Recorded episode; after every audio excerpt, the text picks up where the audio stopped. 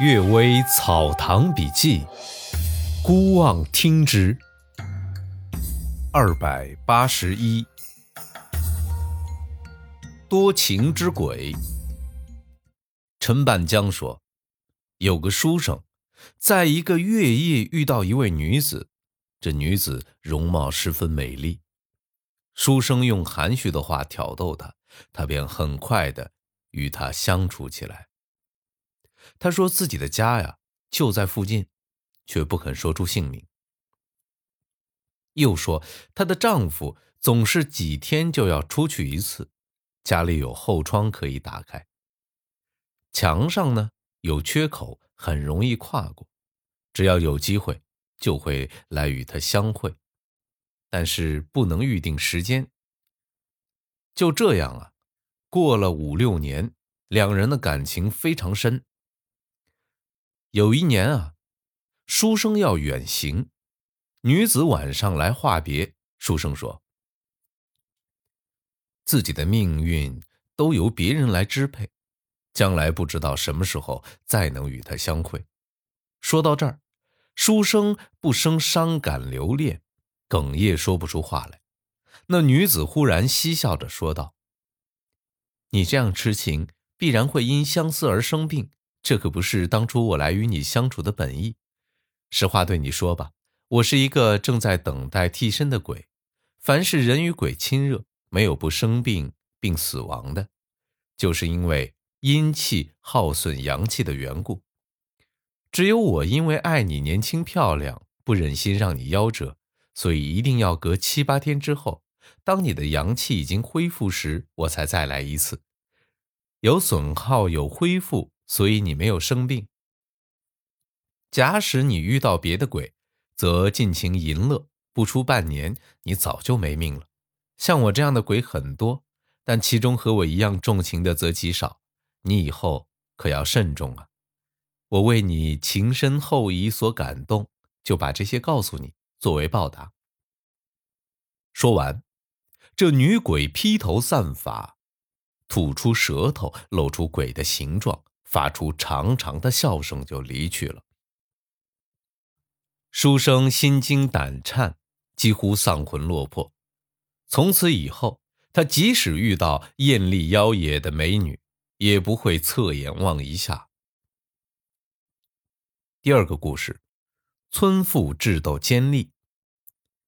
王梅旭说，交河县有个村民被强盗污指为同伙。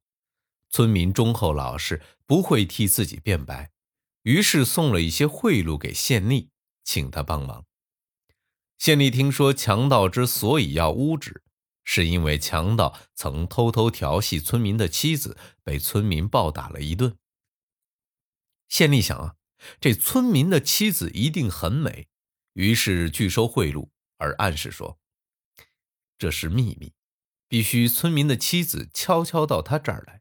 他才能给他出主意，在中间说情的人把县吏的话告诉了村民，村民怕死怕昏了头，就把岳母叫到监狱告知此事。岳母回家之后告诉女儿，女儿根本不理睬。过了两三天，有人晚上来县令家敲门，打开门一看，是个讨饭的女人，用布帕包着头，衣服破破烂烂，直闯进来。问这女人是谁啊？也不回答。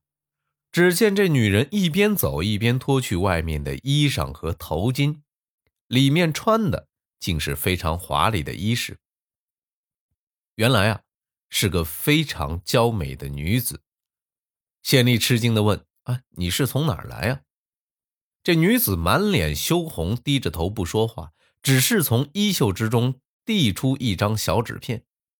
这县吏拿进手上的灯边一看，上面只有“某某七”这三个字。县吏大喜过望，把他带进寝室，故意问他来干什么。俺，那女子呢，用衣袖擦着泪说：“我如果不明白你的话是什么意思，怎会在晚上来这儿？既然已经来了，这就不必问了。只是求你不要失信。”县吏赌咒发誓，然后两人亲热起来。这女子在县吏家偷偷留住了几天，县吏完全被她迷住了，神魂颠倒，生怕不合女子的意。女子暂时告辞离去，说在村里啊，天天受侮辱，难以长住下去。如果在城中和县吏家临近的地方，可以租到几间房子，他便可以得到县里的保护，免受无赖们的欺凌，也可朝夕与县里来往。县吏听了这番话，更加高兴，竟千方百计为村民辩明冤枉，使他无罪释放。后来他遇到村民，见村民神情平淡冷漠，县吏以为是玩弄了他的妻子，所以他羞愧，不愿意见面。再后来，县吏因事到乡下，来到村民家，村民夫妇也拒绝见面。县吏明白。他们是要与自己断绝往来，非常愤恨。正好啊，碰上有个人利用妓女引诱人赌博，被抓到官府审问，官吏判定妓女押回原籍。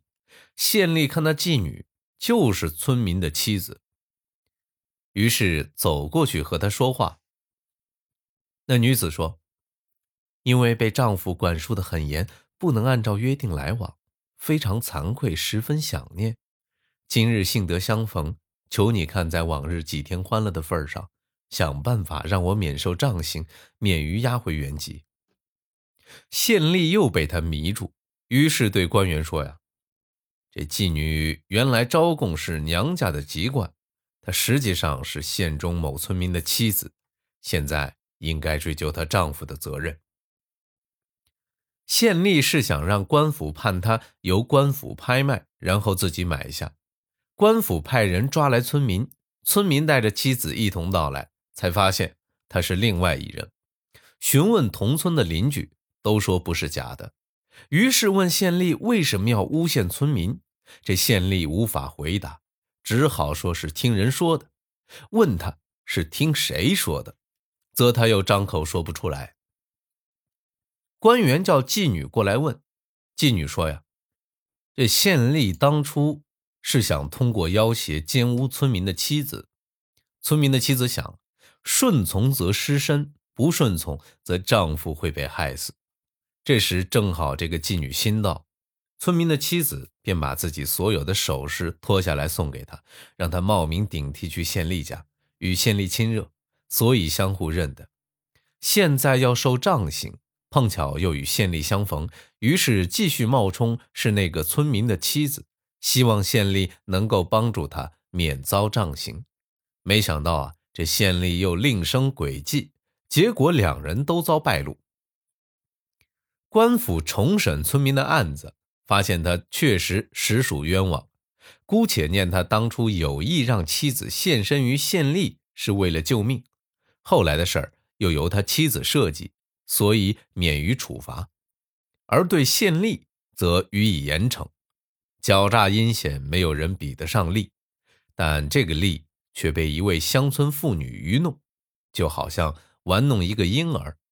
这是因为愚蠢者总是被聪明的人所欺负，但事情发展到极端，则会向相反的方向转化。聪明的人也往往在自己没有估计到的地方，被智慧更超过他的人突然出现而战胜他。没有做出的事情不遭到回报的，这是天地的规律。倘若智慧的人就永远不失败，那么这个世界上就只剩下聪明的人，愚昧的人早就绝迹了。难道会有这样的道理吗？第三个故事，鬼吃人。鬼迷惑人，可直至将人弄死，不知是什么用意。倪于江说：“我从施亮生那儿得知其中原因了。鬼只要是吃人的生魂，因为鬼是人残剩的气构成的，这种气渐渐消失减少，直到完全散尽，得到生魂的气来补充，则它又可以延长。所以女鬼总是喜欢与人淫乐，这是为了摄取人的精气；男鬼无法摄取人的精气，则把人杀死之后。”吸他的生气，这都与狐狸精采取人的精气补充自己的大丹相类似。我因此回忆刘挺生曾经说过：康熙五十九年，有五个举人晚上碰到下雨，进一座破庙躲避。四个人已经入睡，只有一个人还没睡着。忽觉一阵阴风飘来，有几个黑影从窗户之中爬进，对着四人吹气。